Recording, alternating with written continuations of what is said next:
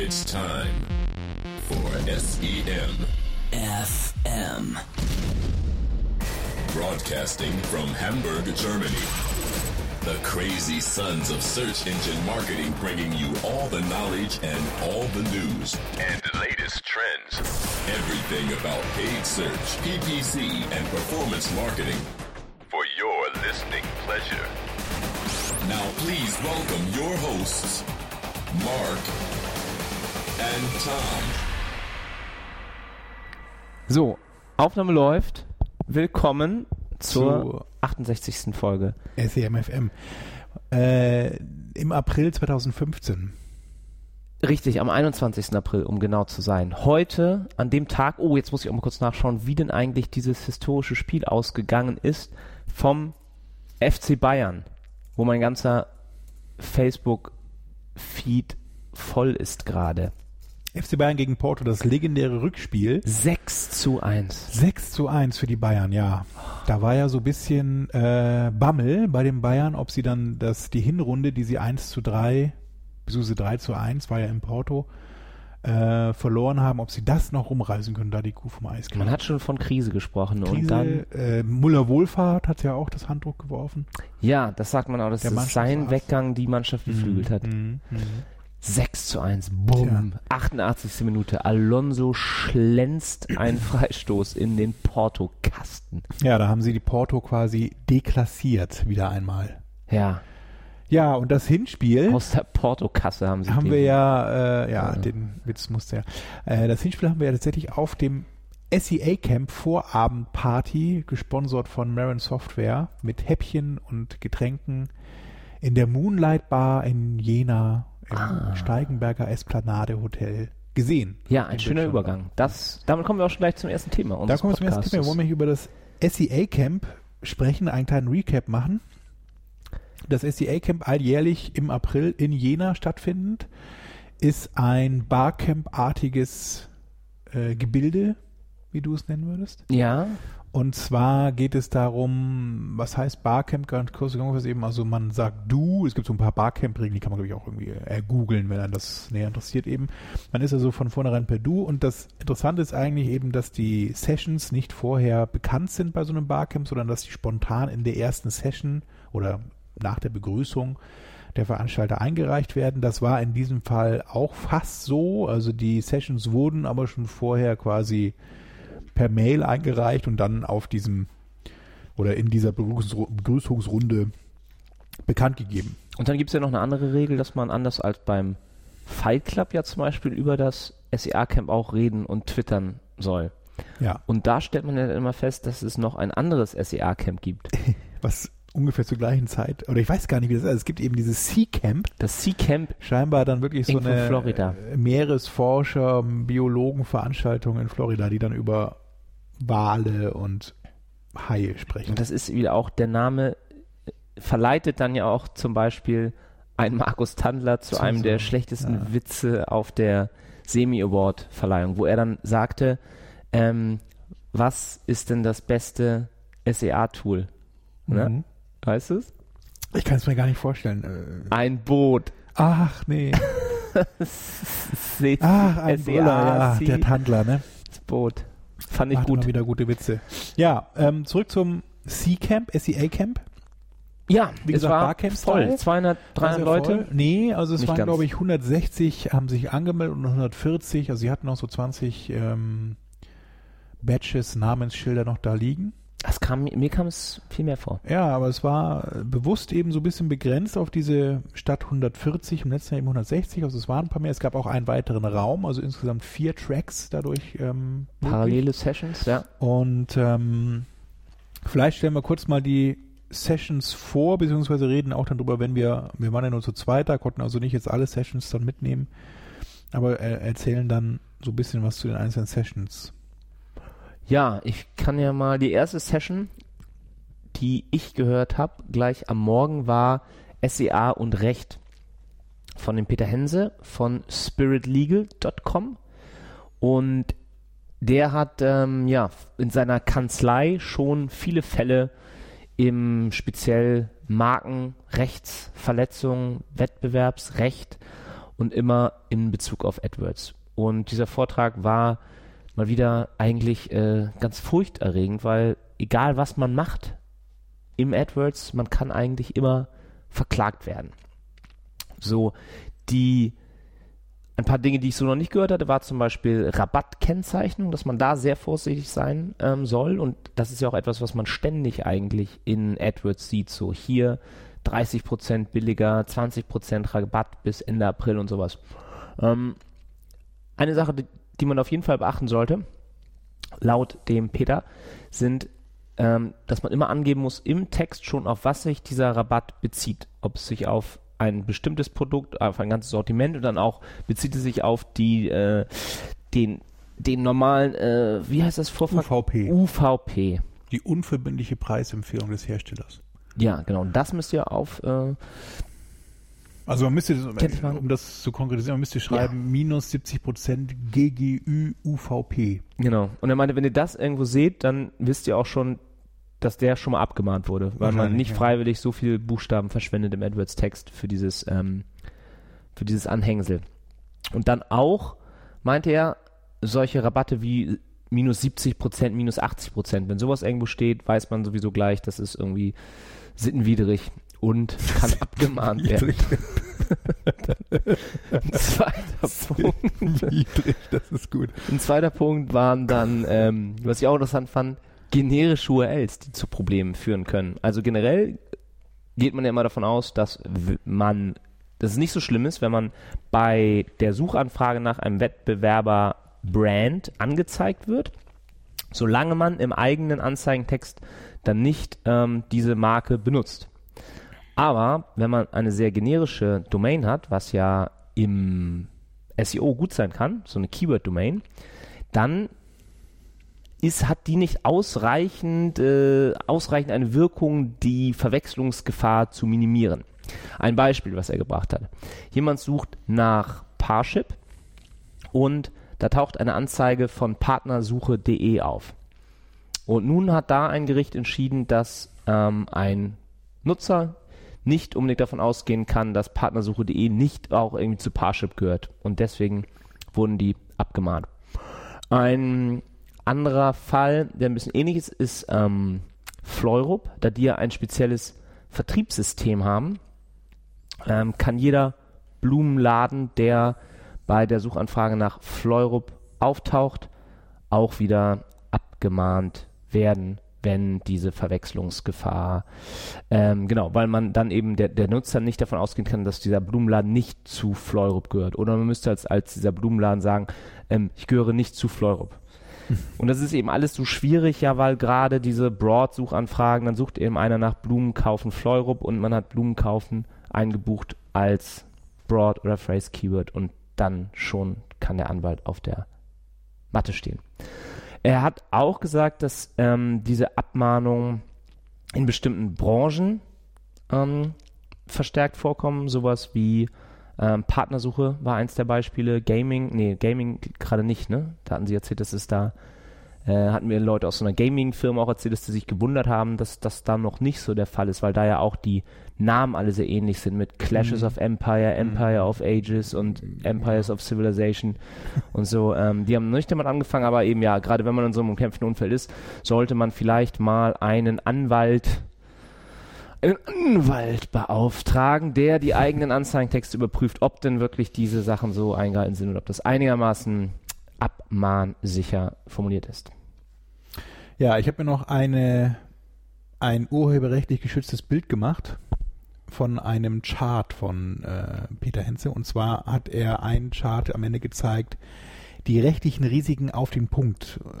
Und zwar die Frage, wer haftet eigentlich äh, bei dem ganzen Thema AdWords? Und äh, ganz allgemein zusammengefasst ist es so, bei Rechtsverletzungen, also Markenrecht, Wettbewerbsrecht, Urheberrecht, haftet eben an erster Stelle mal der Geschäftsführer dieser Marke oder eben der Vorstand. Jetzt so in diesem Bereich Marke, Urheberrecht.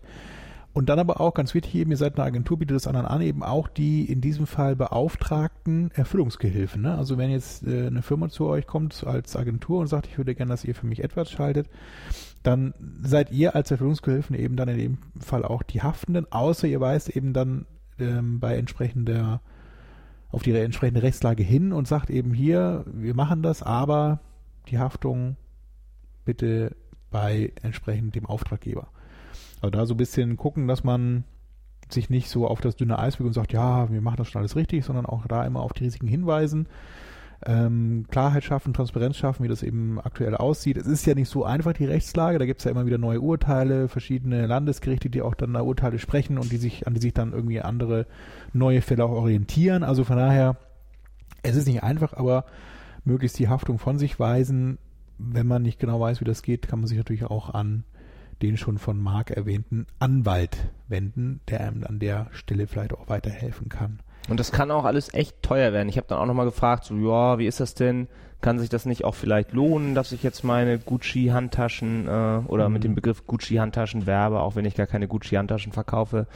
Und ähm, er meint, je länger man dann so einen ein Vergehen aufrechterhält, hat er als Beispiel gesagt, irgendwie wenn man ein Jahr dann so, so einen Markenverstoß dann hat, dann kann das auch ruhig mal eine halbe Million Euro Strafe kosten.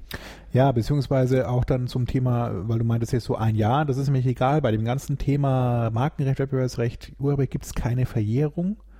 Man haftet bis in alle Ewigkeit. Genau. Also gründet lieber eine GmbH. Ja.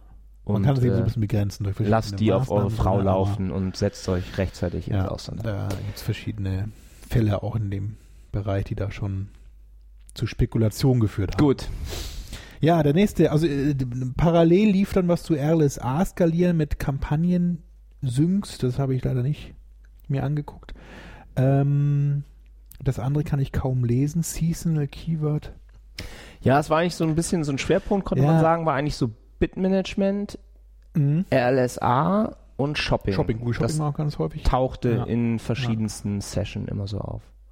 Ich habe noch einen Wortbeitrag dann gehört zu dem Thema internationales SEA, internationale Projekte und Kunden zum Erfolg führen, war auch ein Vortrag von einer Agentur. Das war wohl so ein bisschen mau. Hab ich, also da war eine Kollegin von mir drin in dem Vortrag und sie meinte eben, ja, das war so sehr basic. Ja. Also das vielleicht noch so mit ähm, als Info, diese Sessions sind eben auch so in drei Kategorien eingeteilt. Beginner, Fortgeschritten und Expert. Und ähm, das passte nicht so immer, fand ich. Also die meisten hatten das dann doch so als Fortgeschritten und Expert irgendwie eingestuft. Äh, da hatte ich nicht, also gut, vielleicht bin ich da auch nicht der richtige Maßstab, aber das fand ich teilweise auch so ein bisschen, ja, gemischt.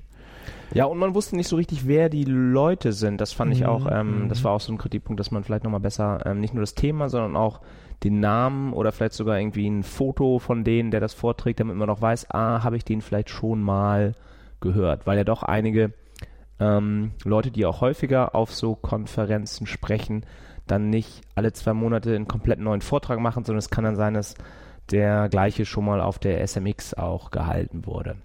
Ja, das war bei so ein paar Sachen der Fall oder bei der OM-Cap oder sowas.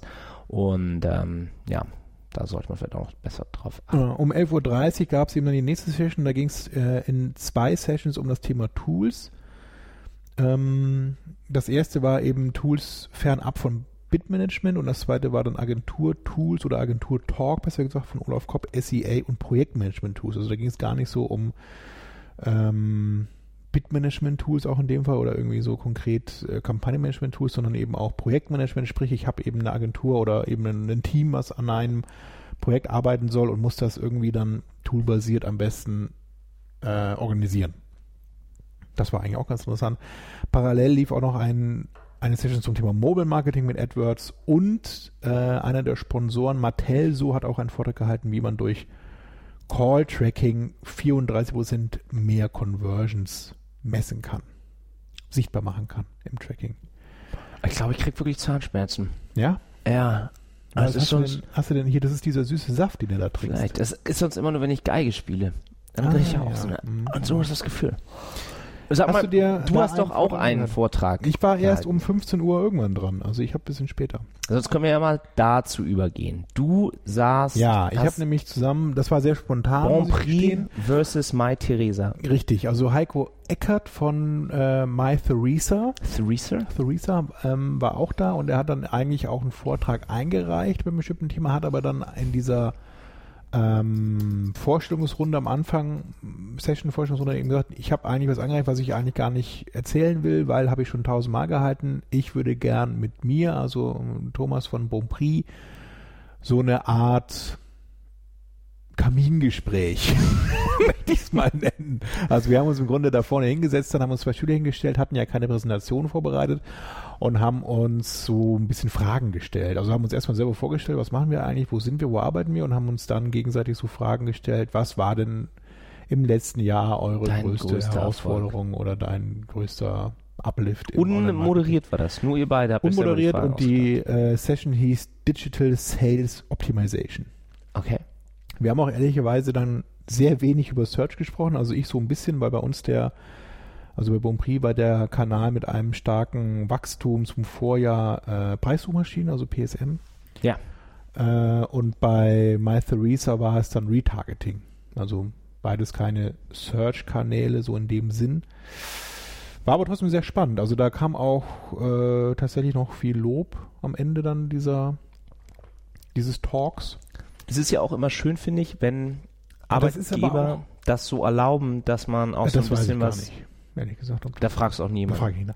Ähm, Aber nee, was eben gut ankam, war dann, äh, dass es eben so ein bisschen Insights oder halt so ein bisschen aus dem Nähkästchen geplaudert Genau, war. das meine ich ja. Da sind ja ganz viele Firmen total ähm, verschlossen, weil die sagen, ah, wenn ich jetzt rumlaufe draußen und allen erzähle, dass Preissuchmaschinen so super funktioniert, wenn man da nur A, B oder C macht, ähm, dann machen die das ja auch und dann funktioniert es für mich nicht mehr so gut. Und das, vielleicht ist Ja, generell, dass das auf dem Barcamp auch immer ein sehr offener Austausch ist. Also Ja, auch eben. wenn Also jemand einen Vortrag hält genau. vorne, kommen oft Rückmeldungen aus dem Publikum, wo einer sagt, ja, nee, wir machen das aber anders oder ähm, finde ich auch, damit haben wir auch Erfolg gehabt. Mhm. Das ist eigentlich sehr schön.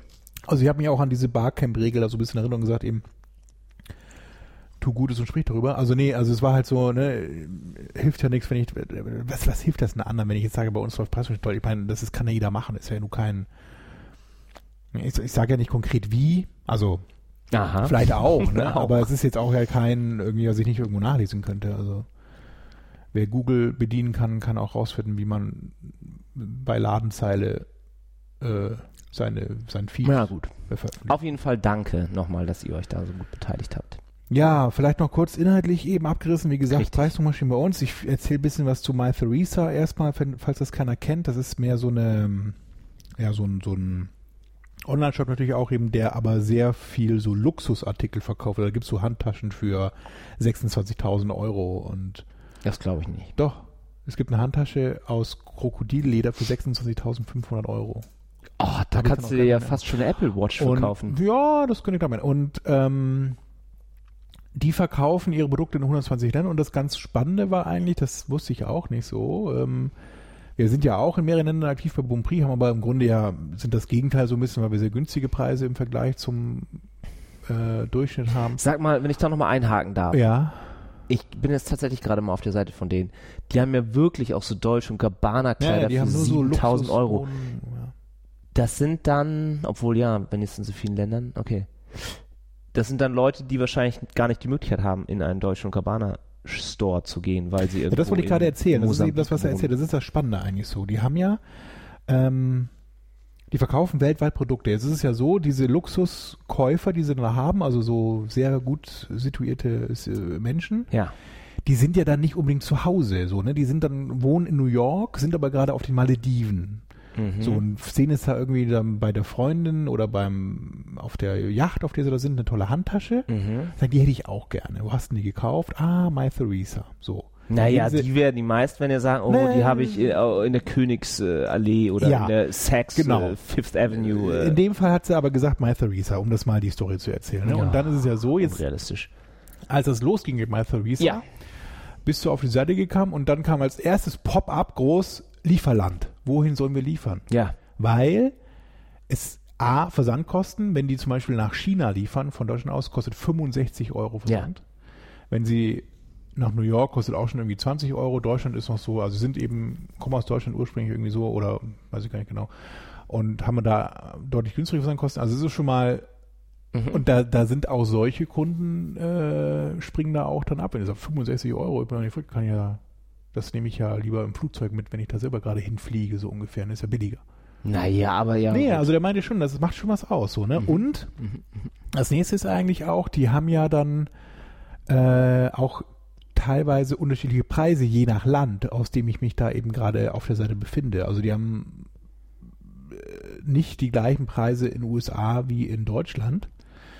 Ähm, vor allem dann in so Sales-Phasen. Es gibt ja auch so teilweise offizielle Sales-Phasen. Also in Frankreich zum Beispiel gibt es noch so ganz offiziell Sommerschussverkauf, Winterschussverkauf, in den USA auch. Da gibt es so eine, und das fängt meistens im Vergleich zu Deutschland so vier bis sechs Wochen früher an. Und der Kunde ist, die sind ja nicht blöd, die Besucher, die gucken dann, aha, wenn ich hier auf Amerika also auf Englisch stelle die Seite eben, dann kostet die Tasche irgendwie 3000 Euro weniger.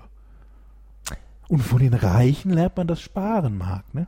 Richtig. Ich bin ja auch schon, äh, also Die wirklich, leck mich, äh, like mich am Arsch, du. Hier ist diese Handtasche. Ja. Ist von Saint Laurent, Ja. Yves Saint- Sac Yves de Jour, der Yves- Sack des Tages Yves Saint Laurent. aus Alligator Leather. 26.500 Euro. Exklusive. Schick sie zurück. Exklusive Versand. Sag mal, da könnte man eigentlich schon Versand auch mal inklusive Ah, anbieten. ne? Das wird ja dann auch noch von einem Krokodil vorbeigebracht wahrscheinlich. Wow. Ja, und das sind eben dann so Probleme, mit denen man sich da so ein bisschen auseinandersetzen muss. Also anderes Beispiel eben nochmal eben aus Erster Leben, das fand ich auch ganz spannend zum Thema Retargeting. Was auch vielleicht, wenn ich da nochmal was sagen kann, was ja auch dann sehr schwierig ist, zum Beispiel bei solchen Gütern dann so richtige Gebote zu berechnen. Ne? Mhm. Wenn du dann auf diese Handtasche bewirbst, bewirbst, da bewirbst Ganz gute Margen immer drauf. und dann hast du halt ähm, zweimal im Jahr dann ein, Ver- ein Sale von 26.000 Euro. Lohnt sich das vielleicht trotzdem, während du normalerweise das Keyword schon ab abgeschaltet hättest. Mhm. Naja. Gut. Ja, und dann hat er eben das Beispiel. Retargeting noch gebracht, eben war auch ganz spannend, weil das da ja so ist, ähm, er kriegt immer von den ganzen Dienstleistern, die ja so sind eben, wir finden den richtigen, also so, oder mm, nicht unbedingt Retargeting, sondern auch so Recommendation Engine, also welches Produkt zeigen wir denn jetzt dann an? Und ähm, er meinte eben, es ist eigentlich, vermisst er so am Markt Anbieter, die sagen, wir finden raus, welche Produkte die wir dir nicht anzeigen anstatt die Produkte rausfinden, eben die man einem anzeigen soll. Also nicht so die das Interesse rausfinden, sondern das Desinteresse rausfinden. Mhm. Das ist eigentlich ganz spannend, weil man da eben eher so vorgehen kann, eben, ne, ich zeige ihm, also das ist ein bisschen einfacher so von der Logik her, ne? Also wenn ich jetzt irgendwie hundertmal eben dann diese Handtasche einem, einem anzeige, weil er die sich die mal, weil du die jetzt mal angeguckt hast, die müsste die jetzt im Retailing irgendwie hundertmal noch sehen. Wenn du aber nicht darauf reagierst, könnten die sich ja eher merken, okay, die Handtasche sich ja eigentlich nicht. Und dann zeige ich eben andere Produkte stellst noch an, eben die, die dich ja interessieren. Also man versucht eben so durch dieses Ausschlussverfahren eher dann das Richtige zu finden, als immer so durch Inklusion. Also was interessiert dich eigentlich eben das zu zeigen, was vielleicht gerade in dem Segment auch nur mehr so, habe ich mir mal aus Spaß angeguckt. Ne? Wer kauft sich schon eine Handtasche für so viel Geld? Ich nicht. Eben. Ja, und das ist eben so sein Feld, auf dem man sich da bewegt. Der Heiko. Gut. Ja, wir hatten auch dann diese Session leider so ein bisschen überzogen, deswegen war ich danach auch nicht in der Kaffeepause und der nachfolgenden Session. Es gab ja dann noch eine, die ganz interessant war, die auch sehr gut besucht war von ähm, Thomas Grübel, der ja auch Veranstalter ist Genau, Thomas Einer Rühl der Veranstalter. Inbiss Marketing. vom SEA Barcamp. Und der hat so ein bisschen über Tracking-Zahlen, was ist denn eigentlich das noch wert, wenn man nur mit Cookies trackt, welche Mhm. Alternativen gibt es zum, zum Cookie-Tracking und was ist eigentlich mit diesen ganzen Cross-Device, äh, Genau das, ja. Cross-Channel-Sachen. Also ganz plakativ, das kann auch jeder von euch, der AdWords-Anzeigen schaltet und das AdWords Conversion Tracking eingebaut hat, mal überprüfen.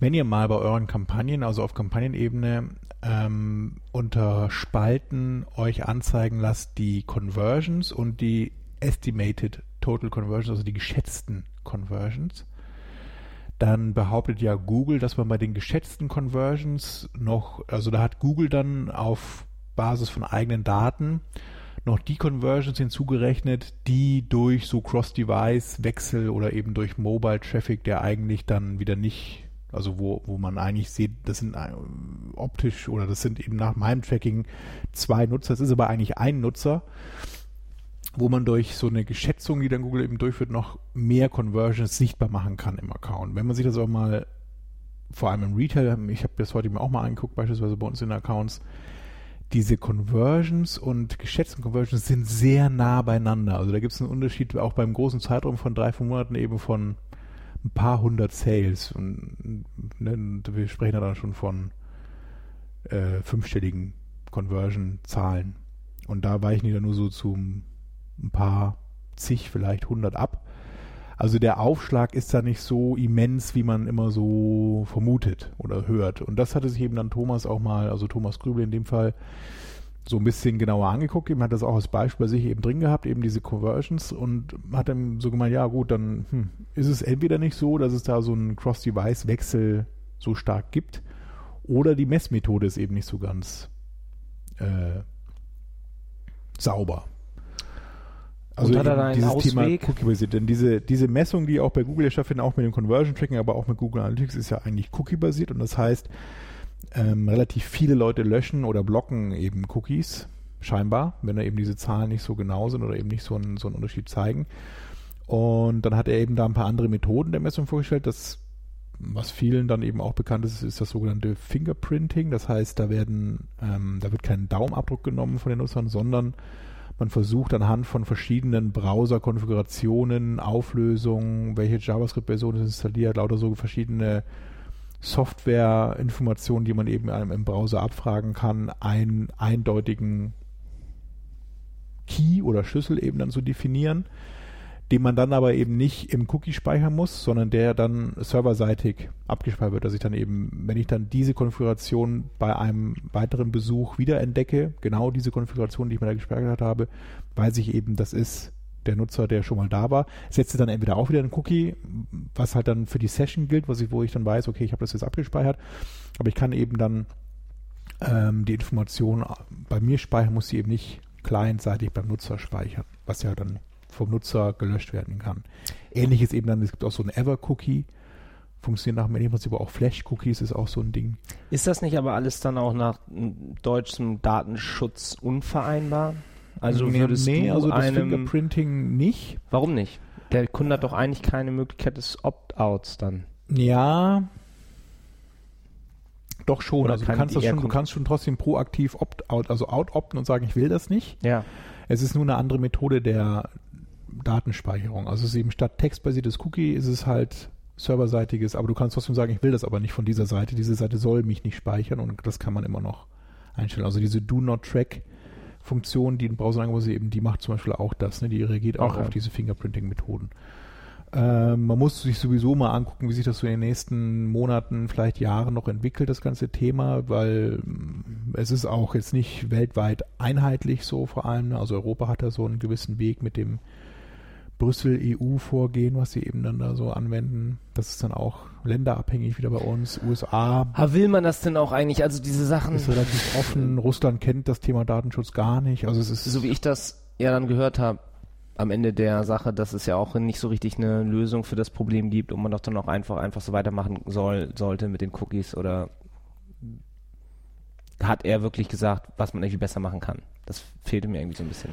Ja, also was man besser machen kann, ist eben so eine Kombination schon finden aus mehreren äh, Daten und Messpunkten. Also man kann zum Beispiel so eine eigene Session-ID definieren und was zum Beispiel ja auch dann Google Analytics oder eben dieses Universal Analytics anbietet, eben ist ja dann die äh, Funktion, dass Google ja durch zum Beispiel Android, aber auch durch Login, die sie ja auf sehr vielen Seiten anbieten. Also ich habe ein Google-Konto, kann mich eben bei Gmail anmelden, kann mich bei Google Plus anmelden, kann mich bei im AdWords-Konto jetzt in dem eben auch dann anmelden. Also ich kann mit meinem Google-Account relativ bei relativ vielen Services mich anmelden, auch bei irgendwelchen Drittanbieter-Services, die diesen Google-Login-Funktion eben nutzen.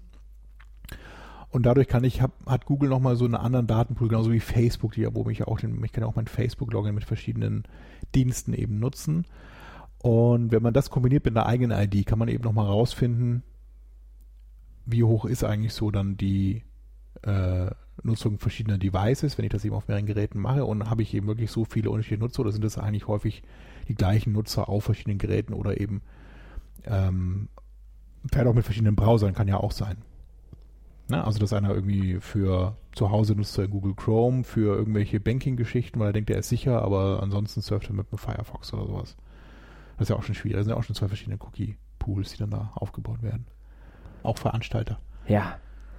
Und da ging es ja eher dann so um ein bisschen ähm, Zukunftsthemen, wo entwickelt sich, entwickelt sich Google hin? Was ist eigentlich mit diesem ganzen Thema Keyword-less Bidding? Ähm, welche Auswirkungen werden zum Beispiel auch neue Geräte oder die mobile Revolution darauf haben, wie Google sucht? Und dieser große Trend, dass es in Zukunft wahrscheinlich gar keine klassischen Suchanfragen und Suchergebnisse mehr gibt, also diese zehn blauen Links, von denen man ja auch dann immer spricht, sondern dass es sich die aktuellen Suchmaschinen eher hin zu Personal Intelligent Digital Assistance entwickeln und es in Zukunft ähm, nicht mehr das Keyword irgendwo eingetragen wird, sondern man sagt, okay, Google oder Siri oder ähm, Alexa oder Cortana hilf mir doch mal bitte und finde mal die günstigste Autoversicherung für mich. Ja. Und dann würde es eben keinen Sinn machen, diese zehn Links vorzulesen, sondern dann wird es eher so ein bisschen Conversational Search sein, dass dann vielleicht Rückfragen gestellt werden, dass man die Suche selber verfeinert und dann eine, zwei oder drei Antworten kommen, aber nicht mehr so viele. Und es keine zweite Suchergebnisseite mehr gibt. Der Aufhänger ist ja so ein bisschen die große Klage seitens der EU äh, an Google, Ja, dass sie ähm, Eigene Dienste bevorzugen. Die Dienste, die sie selber anbieten, also äh, über die Suche natürlich, bevorzugen gegenüber anderen Wettbewerbern und die auch Genau. eine Chance haben. Kartendienste zum dass Beispiel. sie ihre eigenen Shopping-Ergebnisse einblenden und nicht Shopping die Shopping-Ergebnisse schon so von, Urteile, ja. von Idealo. Mhm. Das ist ja, glaube ich, aktuell die große Sache, weil ja der Springer-Konzern auch wieder an Idealo beteiligt ist und Mhm. ähm, die ja eh sich nicht so sehr mögen. Da gibt es schon eine sehr gute Stellungnahme auch von Google. Ja, ein ganz guter Blogpost. Sollen wir Ein den echt mal guter posten? Blogpost, den können wir auch auf jeden Fall verlinken. Where is so the ein harm? bisschen- Ja, genau. Search for the harm. Oder so ähnlich. Search the harm. Ist natürlich auch wieder so ein bisschen, ähm, wenn Sie zum Beispiel sich selbst darstellen als komplett unwichtige Shopping-Suche, stellen Sie natürlich wahrscheinlich die Impressions von Google Shopping, dieser Ergebnisseite, dann gegenüber von dem, was auf Amazon und eBay läuft. Und wahrscheinlich nicht die Impressions, die auf der normalen Google-Suche laufen, obwohl das ja mittlerweile auch dann eine Shopping-Suche ist. Mhm. Also da wäre ich dann auch Ja, bei den Zahlen also- wieder so ein bisschen vorsichtig, was Natürlich, sich ne, da werden sie auch darstellt. nicht irgendwie sich die Blöße geben und dann da. Aber das Recht haben sie ja. Ne? Die einen machen das Argument und äh, Google antwortet dann mit, mit eigenen Argumenten und sagt eben, dass sie da ihre Marktmacht nicht benutzen. Aber generell ist natürlich gerade für diese Zwischenhändler das ein sehr wichtiges Thema, dass Google wie im Bereich Hotels und Flug eben nicht mehr auf so Seiten wie äh, flug.de und Swoodoo vielleicht als erstes verlinkt, sondern als erstes auf die eigene Flugsuche, wo es dann eben direkt die Preise von den ähm, Fluglinien gibt. Ja, und ich glaube, dass da auch dann so die, ne, also jetzt wieder Springer, aber auch äh, so an sich der typische Deutsche oder EU-Bürger. so EU-Bürger wollen, E sind wir jetzt alle. Die springen da, glaube ich, auch so ganz gut drauf an, auf so, also auf diese Thematik so, ne, hier das böse Google aus den USA will uns wieder bevormunden oder irgendwelche Sachen vorsetzen, die wir vielleicht gar nicht wollen, die Alternative fehlt, der Kapitalismus. so, ne? Kapitalismus. Ja, das ist eben das, das Monopol. Also ich finde ja auch, wenn es um diese Mon Monopoldiskussion geht, sollte ja als erstes mal die Frage gestellt werden, schadet es denn jetzt wirklich dem Kunden? Also ob das jetzt einem Idealo oder einem Swoodoo schadet, ist mir ja auch eigentlich erstmal egal. Aber wenn es Sollte jetzt den Leuten, die, ähm, ne, die dem, Aber dem mein Enkel Konsumenten, doch bei so einem, bei so einer Firma. Mein, mein Enkel, der ist ja bei diesem. ja, aber der kann dann ja bei. Google anfangen. Ja. Und dann kann. Kalmund ja auch für Google Werbung machen Ja. in Zukunft. Also es ist Damit der nicht auch am Hungertuch dann nagen interessant. Es ist auch vor allem interessant, dass da auch die USA tatsächlich drauf schielen. Man liest also auch in den amerikanischen Blogs entsprechend Meldungen zu dieser Klage und zu dem aktuellen Stand dazu. Also es geht auch dort nicht einfach so äh, den Leuten am allerwertesten vorbei. Und da natürlich die, die Situation noch eine ganz andere ist, weil Google da ja nur 60 Prozent hat und nicht irgendwie 90 ja, es ist ein Prozent. bisschen anders tatsächlich, ja, weil diese Anteiligkeiten da weiter anders sind. Also ich glaube, hier ist Aber- halt diese 90 Prozent, diese absolute marktbeherrschende Position Ja. noch ein zusätzliches Argument, was es Google da schwer macht, sich klein zu reden. So, soll ich jetzt nochmal, ich wollte es ja eigentlich vorher ankündigen noch, dass ich ja einen ganz tollen Tipp, einen Geheimtipp, nee, den äh, erzählen wir zum, zum Schluss der Sendung. Den ich auf dem SEA Camp noch gehört habe, den ich sehr interessant fand, was man eigentlich mal ausprobieren sollte. Ähm, vielleicht noch den, den Vortrag von ähm, Marcel, der auch auf dem Panel saß, der hat ja auch wieder einen tollen Vortrag, den er auch schon auf der SMX eigentlich, glaube ich, gehalten hat, über Tool Deep Dive, wo er, glaube ich, 100 Tools für SEA ähm, in der Kurzanalyse vorgestellt hat. Mhm. Den gibt es auch ähm, auf Slideshare. Verlinken wir mal. Gibt es da irgendwelche Tools, die du hast den Vortrag dir angehört? Nee, leider nicht. Leider nicht. Ich habe mir aber mal diese Folien angeguckt, aber Dann gut. super Dann guckt euch selber die Folien an, geht's Ja. durch. Ganz interessant. So, eine Neuerung haben wir noch, ähm, die wichtig werden könnte, wenn ihr dieses ganze Thema, was wir hier schon immer behandeln, Shopping, Google Shopping Ads benutzt. Ihr kennt diese gelben Sterne, die in der Vergangenheit in den normalen Textanzeigen als Anzeigenerweiterung aufgetaucht sind, wenn ihr mindestens 30 Bewertungen eures Shops auf irgendeinem Porta- Portal habt und mindestens vier dieser Sterne hatte, dann hatte Google die mit eingeblendet, damit ihr ja eine höhere Klickrate habt. Dreieinhalb waren es dann mittlerweile. Nur noch dreieinhalb. Also wenn du dreieinhalb hast, dann Sterne, dann kommen sie. Gezeigt, ja. Okay. Haben sie mal runtergesetzt. War früher mal das mal vier. Und diese Sterne tauchen jetzt auch in den PLA oder wie sie jetzt heißen, Shopping Ads auf. Allerdings ist es da ein bisschen anders als bei den normalen Shop Reviews.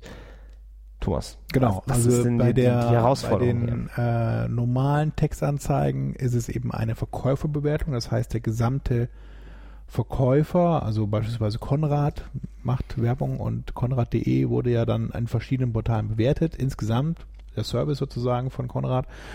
Und diese Sterne werden eben dann bei den Textanzeigen gezeigt. Bei den Produkten sind es natürlich Produktbewertungen. Da heißt es also, wenn bei Konrad ein LED Sony Bravia Fernseher zum Verkauf steht, wird durch diese Produktsternchen, äh, durch diese Sternchen dann das Produkt bewertet. Das kann also auch sein, dass man da nur einen Stern von fünf sieht, weil das eben ein schlecht bewertetes Produkt ist in, in verschiedenen Portalen.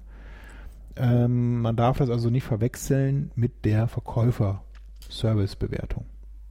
Ist dir das schon Also- ähm, aufgefallen? Also man findet es häufig eben tatsächlich in diesem Elektronikbereich. Ich habe es bei Bekleidung bisher noch nicht so häufig gefunden. Das liegt auch so ein bisschen daran, dass Google nicht nur die eigene Bewertung oder Produktbewertung, die man über den Datenfeed mitliefern kann, heranzieht, sondern das auch nochmal mischt mit verschiedenen Partnern, beispielsweise auch Ecomi oder eben Trusted Shops, auch die gleichen eigentlich, die auch dann äh, für die Gesamtverkäuferbewertung zuständig sind. Und ähm, wie es so hundertprozentig funktioniert, habe ich auch noch nicht rausgefunden. Da hält sich Google auch so ein bisschen bedeckt.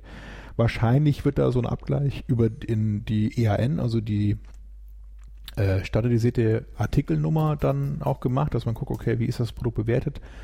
Einerseits von dem äh, Verkäufer selbst, andererseits eben dann auf diesen verschiedenen Bewertungsportalen und findet so raus, ob das eben sich um dieses eine Produkt handelt und kann dann eben auch entsprechend die Produktsternchen anzeigen. Mhm. Aber das wird eben dann bei Bekleidung schwierig so, ne? Das sind dann vielleicht verschiedene Größen, die man da wieder mit eingeben kann, verschiedene Farben und so weiter und so fort. Also da ist die Eindeutigkeit nicht immer so gegeben. Oder auch dann im Elektronik- oder Hardwarenbereich ja auch dann so Varianten. Dann ne? der eine verkauft eben dann, weiß ich nicht, den Fernseher mit äh, Bluetooth, bei dem anderen ist es dann nicht drin. Was weiß ich, irgendwie so. Zeigt einem Google das denn an? Sachen, ja. Kriegt man in seinem AdWords-Konto irgendeine Information darüber, ob und welche Bewertung angezeigt wird? Also wenn man drauf klickt auf diese auf diese Sternchen, man kann auch wieder klicken auf so eine auf so einen Link, der dann bei den und dann landet man auf einer Google Detailseite zu diesem Produkt und sieht dann da natürlich auch dann die Produktdetails in Form von Artikelnummer und so weiter und so fort. Eben das entspricht dann auch der dem Artikel, der dann da in dem Fall bewertet worden ist. Und man sieht auch dann, welche Bewertung er eben in diesen einzelnen Portalen bekommen hat. Ich habe es leider noch nicht ähm, gefunden. Ja, man findet die relativ selten noch. Also es ist in Deutschland, Österreich, äh, in Deutschland, Frankreich und UK jetzt live geschaltet worden. Ähm, man findet die aber tatsächlich noch relativ selten.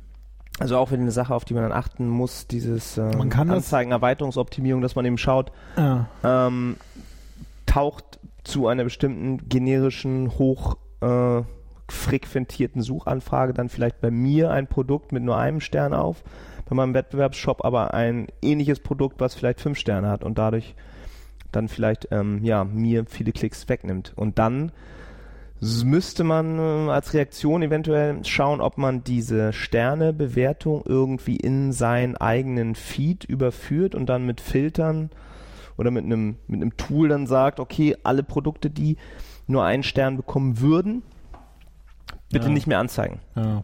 als Shopping. Also Wobei dann auch nicht garantiert ist, also muss ich da, ne, dadurch, dass Google ja auch andere Portale da heranzieht als Basis, ist es schwierig, das so komplett auszuschließen. Aber ja, man kann, man kann das so ein bisschen steuern.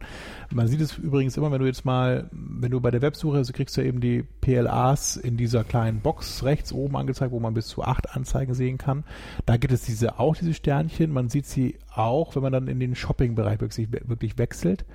Und dort ähm, aber hier ja ist dann es dann wieder, diese Sternchen, nee, drüber dann dieses Five. hier ist es ja ein Base. Genau, das ist jetzt aus Base eben und drüber gab es mal diese orangenen Sternchen. Das sind dann auch die, die man bei, äh, bei den PLAs im Web, in der Web-Tab oder in der Websuche quasi sehen würde.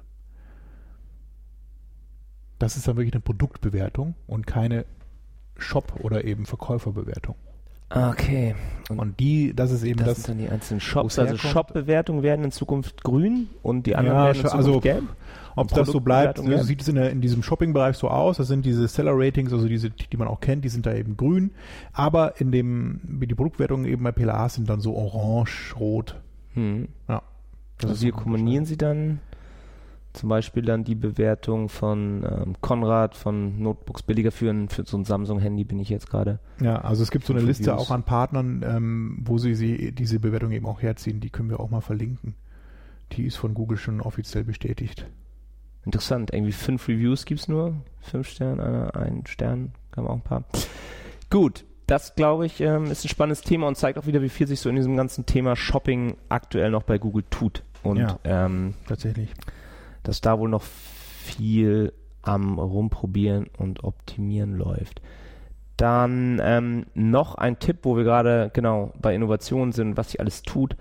Google hat ja letztes Jahr auch so eine große ähm, Web-Conference gegeben, wo alle per Livestream dabei sein konnten, wo sie ein bisschen die Innovation vorgestellt hat, was dann im nächsten Jahr kommen soll. Wir haben das auch mit großer Begeisterung verfolgt und darüber berichtet, wie zum Beispiel, was waren also diese Sachen? Ein paar Sachen waren so neue Anzeigenerweiterungen, auch dieses Cross-Device-Tracking haben sie da, glaube ich, erwähnt und sie haben gesagt, dass es ähm, so dieses neue Pivot-Reporting in AdWords geben soll. Ein paar Sachen haben ein bisschen lange auf sie warten gelassen. Also das eine, was vor einem Jahr vorgestellt wurde, wie zum Beispiel diese neue ähm, Charting-Reporting-Oberfläche, gibt's bis heute immer noch nicht. Und jetzt aber am 5. Mai, ich hoffe, bis dahin ist dann unser Podcast auch schon live, Thomas. Ich guck dich äh, fragend an. Mhm. Dass ihr da auf jeden Fall euch mal ähm, anmeldet und dann da, wenn ihr Zeit habt, euch das mal anschaut. Ansonsten berichten wir natürlich auch im nächsten Podcast wieder darüber. Ja, was mir dabei einfällt, eben Neuerungen. Heute kam auch, nee, gestern am 20. April haben sie auch ähm, wieder über diese New Features, ähm, die man sich ja, die jetzt auch oben im Konto, im, im AdWords-Account verlinkt sind, ähm, was Ja, diese Liste, genau. bereitgestellt. Das ist auch echt spannend. Ähm, so, das nennt sich Kampagnen- oder Anzeigengruppen-Details, die man über das Dimension-Tab jetzt aufrufen kann. Das sind zwei neue Reporting-Typen, wo es auch, ups, äh, wo es auch viele neue Spalten gibt in diesen, die man anpassen kann dann auf Kampagnen- oder Anzeigengruppen. Man kann zum Beispiel auf einen Blick sehen, also echt praktisch, wenn man so ein Account-Audit macht, kann man da auf einen Blick sehen, wie viele Negatives sind denn in Kampagne A, B, C eingebucht, also einfach eine, eine Summe an Negatives, die eingebucht sind, Mhm. sowohl wirklich einzelne Keywords als auch Shared Lists, also wenn man so Negative Shared Lists benutzt, kann man die auch da sehen. Man kann zum Beispiel auch, ja, so verschiedene andere Sachen auch noch sehen. Also das ist echt praktisch eben für, wenn man einen Account übernimmt oder mal oder mit mehreren Leuten mit einem Account gearbeitet, kann man eben durch diese Kampagnen-Details und Anzeigengroup-Details sich so einen Überblick verschaffen, relativ schnell, ohne dann sich groß auszutauschen, wie ist denn der Stand so im Account, was so diesen ganzen Hygienefaktoren betrifft, so, ne? Also Negatives, wie viel Share hat man mit den einzelnen ähm, Kampagnen. Also das ist echt ganz gut gemacht. Findet ihr, wie gesagt, unter Dimensions oder Dimensionen im Deutschen und dann Kampagnen-Details beziehungsweise Anzeigengruppen-Details. Alright. So. Ich glaube, das war es auch schon an Themen. Soll ich jetzt noch den großen geheimen Den Tipp großen geheimen? Tipp, ja, da bin ich mal gespannt, was da jetzt wieder kommt. Und zwar ging es um die alte Frage, kann ich trotzdem noch eine Mobile-Only-Kampagne machen? nach Enhanced Campaigns Mhm. sind die ja immer alle zusammen. Und es gab dann ja immer so die, die, die eine Idee war ja, ja, mach doch eine Kampagne, wo du dann irgendwie einen ganz günstigen CPC setzt und eine andere, wo du dann Mobile plus 300 setzt und dann sollte das ja nur auf mobil ausgesteuert werden. Fand ich jetzt immer nicht Mhm. so. Ist auch unglaublich schwer zu handeln, weil du ja dann zwei Kampagnen pflegen musst, Ja. mit unterschiedlichen Keywords, Begriffen und alles. Ist Das andere. Was man ja auch mal machen kann, ist dann per RLSA, dass man dann immer die markiert, die über ein Handy kommen und dann quasi drei RLSA-Listen hat. Einmal Tablet-User, Desktop-User. Muss man halt auch diese RLSA-Listen erstmal voll bekommen und so, ne? Mhm. Ähm, braucht da relativ viel Traffic. Und nun gibt es eine andere Idee, wo einer aus dem Publikum dann auch ähm, meinte, dass er das ausprobiert hätte und dass es bei ihm gut funktioniert hat. Und zwar braucht ihr nur das Google Conversion Pixel und jemanden, der euer, euren Server so konfiguriert oder, oder euer Tag Management System so konfiguriert, dass dieses Google Conversion Pixel nur gefeuert wird, wenn jemand über ein Smartphone kommt. Mhm. Und dann stellt ihr noch den Google Conversion Optimizer ein.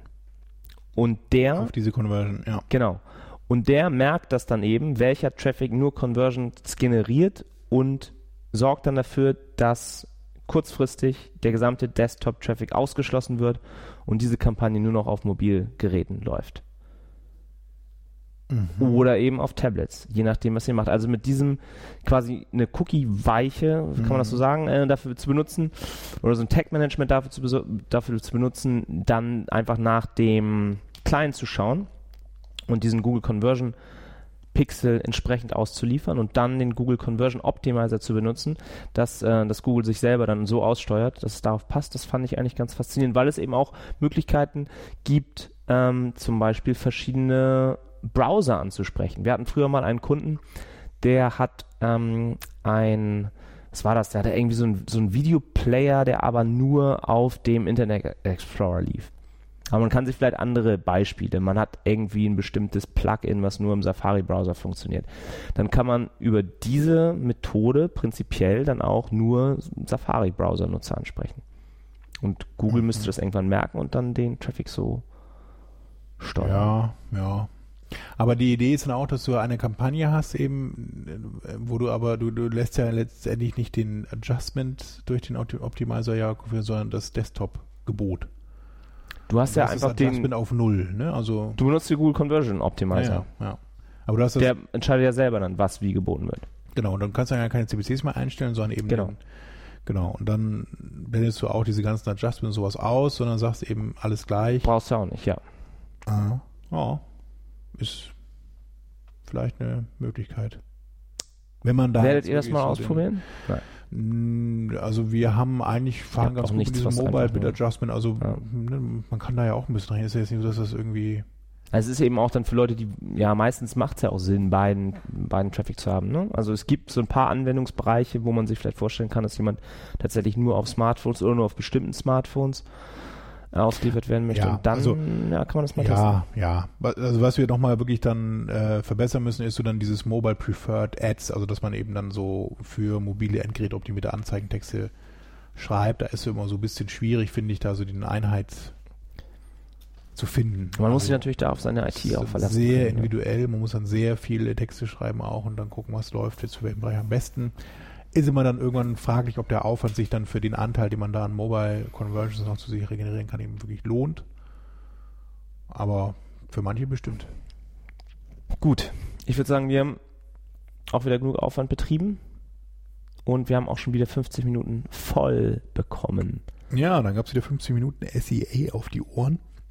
Gibt es noch irgendwelche abschließenden Worte? Ähm, wir wollen ja die nächste Sendung dann so ein bisschen daran orientieren, wann, was eben Google so an bei der großen AdWords-Show vorstellt. Ja, da gehen wir auf jeden Fall durch. Vielleicht noch kurz zum Thema Events. Gibt es noch einen in der nächsten Zeit, wo du teilnehmen wirst? Ich bin noch auf dem OM FinCon. Ja, das ist so eine Affiliate-Veranstaltung. Deutschlands Finance. erste Online-Marketing-Finance-Konferenz. Mhm. Die ist auch in Berlin am 7. Mai. Oh, das ist auch schon so nah. Da ähm, halte ich einen Vortrag über die Zukunft des, der Facebook-Werbung. Also was ganz Visionäres wieder. Okay. Ansonsten gibt es da Vorträge, also soll alles immer so ein bisschen abgestimmt auf die Finanzbranche. Ähm, sind auch Sponsoren, wer sind da Sponsoren? Ähm, Postbank, Comdirect, Norus Bank. Und dann gibt es so Themen wie die Bank der Zukunft, aber dann auch sowas wie YouTube, Neuland für die Finanzindustrie. ist vielleicht ganz spannend. Dann stellen sich so ein paar F- Fintech-Firmen vor, also Fintech Pitch Contest. Ähm, Networking, Lunch, Workshops gibt es dann, SEO, Performance Marketing, Facebook Advertising, dann ähm, Mobile und Ach, das Connections. fällt mir ein, apropos Fintech. Finch war ja auch da. da den Vortrag habe ich auch noch gehört bei dem SEA-Camp. Hast du? Ja, und zwar ging es darum, vielleicht das ganz kurz, ähm, Ja, also das andere, ne? 7. 7. Mai, Berlin. so dieses Search Funnel und Online-Marketing Assisted Finance Keywords Conference. und Assisted Clicks Auswertung und das eben optimieren. Äh, man hört ja auch so sehr viel immer noch von dem ganzen Thema Customer Journey und Channel oder eben Budget Allocation und Channel Attribution. Ähm, so diese Sau wird immer durchs Dorf getrieben. Und der hat eben auch nochmal sich angeguckt, wie viel Prozent meiner Keywords sind denn eigentlich Assisted Clicks nach so einer gewissen Definition, die man, die, er- die er da getroffen hat. Also wie viele Keywords tragen denn eher so zum Last Click bei, der dann passiert und zum Kauf führt. Und wie viele Keywords sind denn davor? Der, die Vorstellung ist ja eben so, ich habe ein generisches Keyword wie das, wie das Thema Schuhe. Das ist total generisch. Wenn einer nach Schuhe sucht, weiß ich gar nicht, was er will. Dann sucht, dann kommt er auf die Seite, geht dann wieder zurück, sucht dann, hat dann, ah, ich will einen Sportschuh haben. Jetzt sucht er nach Sportschuh. Dann ist es schon so ein bisschen genauer. Dann, ah, nee, es ist nicht nur Sportschuh, es ist ein Nike-Sportschuh. Also sucht er nach Nike und nähert sich so immer mehr dann dem Keyword, also dann diesem Nike Free Run 3.0 oder so, mit dem man dann auch wirklich klickt und kauft. Und dann ist ja die Frage, kann ich jetzt dann eigentlich nur noch dieses eine letzte Keyword buchen, weil das ja den Kauf verursacht eben, oder muss ich eben auch weiterhin Schuhe und Sportschuh und sowas auch buchen, weil das ist ja auch so ein bisschen teurer, das Ganze. Ne? Und ähm, es ist leider so, ist zumindest seine Beobachtung eben, dass auch diese Keywords wirklich Sportschuh oder eben Schuh schon so viele Conversions generieren und nicht immer nur so assisten, also immer nur so zum Kauf beitragen, als dass man das weglassen könnte. Und wenn man es weglässt, spart man sich irgendwie so ein Prozent der, weil also diese, diese Assistant eben, also diese, diese Search Funnel passiert eigentlich relativ selten. Das merkt man auch, wenn man sich so eine Customer Journey anguckt, eben dann so eine Channel Attribution durchführen möchte, wo man mehrere Kanäle da nebeneinander legt und sagt, dann sieht man bei 70, 75 Prozent eben, ist es nur ein Kanal, dem sich der Nutzer bewegt und dann kauft. Und bei den restlichen 30 Prozent sind auch noch 10 Prozent davon der gleiche Kanal. Also da wird dann innerhalb eines Kanals, beispielsweise SEM oder eben Affiliate, dann mehrmals ein Kontakt erzeugt. Ja, Also es ist schwierig. ein überschätztes Thema. Weiß ich nicht, ob es In den meisten Fällen über überschätzt Ja. und Ja. eben auch sehr, sehr komplex, also auch wieder genau Ja. das, was du meinst, der Aufwand. Ob der dann wirklich den Mehrwert ähm, rechtfertigt oder die höhere Effizienz, die man dann Mhm. vielleicht aus einer äh, gesammelten Betrachtung der Kanäle bekommt. Zumal man ja auch immer so ein gewisses Henne-Ei-Problem hat. Ne? Also dann verändere ich eben mein Modell und mache eben dann so eine Attribution nach dem anderen. Äh, also es gibt ja dieses Badewanne und Time Decay und Linear. ja, aber das würde jetzt wirklich zu weit, Thomas. Und- das hatten wir auch schon in anderen Sendungen. Ach Wir so. müssen jetzt zum Schluss kommen. Gut, das aber nur, ne, dann halte ich den, das Danke. offen. Lasst euch darüber nachdenken. Genau. Und dann hören wir uns bald, nachdem Google seine großen Geheimnisse am 5. Mai kundgetan hat. Wir sind gespannt und verbleiben mit besten Grüßen. Tschüss.